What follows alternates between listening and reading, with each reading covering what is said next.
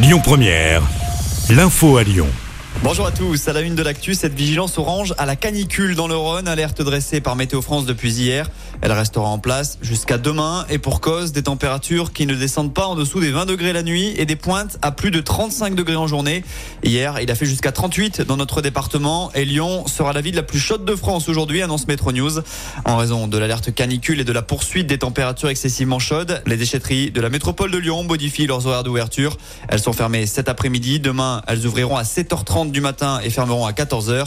Lui a rouvert en revanche à la circulation le tunnel de Violet sur la 89 dans la Loire.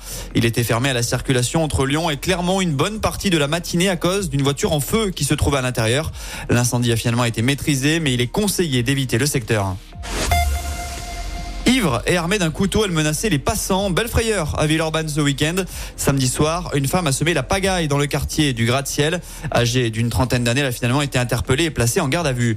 Du côté des Alpes de Haute-Provence, toujours aucune nouvelle du petit Émile, cet enfant de deux ans porté disparu depuis samedi alors qu'il jouait dans le jardin de ses grands-parents sur la commune du Vernet.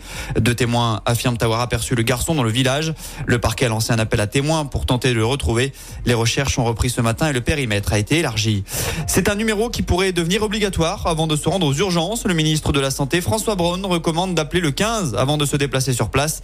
Annonce faite dans le but de désengorger les services. La mesure avait un temps été testée dans plusieurs hôpitaux de France. Enfin, on passe au sport en cyclisme. Ces de repos pour les coureurs du Tour de France. Hier, c'est le Canadien Michael Woods qui s'est imposé dans la mythique épreuve du Puy de Dôme. Jonas Vingegaard conserve lui le maillot jaune de leader. Et demain, les coureurs s'élanceront de Vulcania direction Issoire. Écoutez votre radio Lyon Première en direct sur l'application Lyon Première, lyonpremière.fr et bien sûr à Lyon sur 90.2 FM et en DAB+. Lyon Première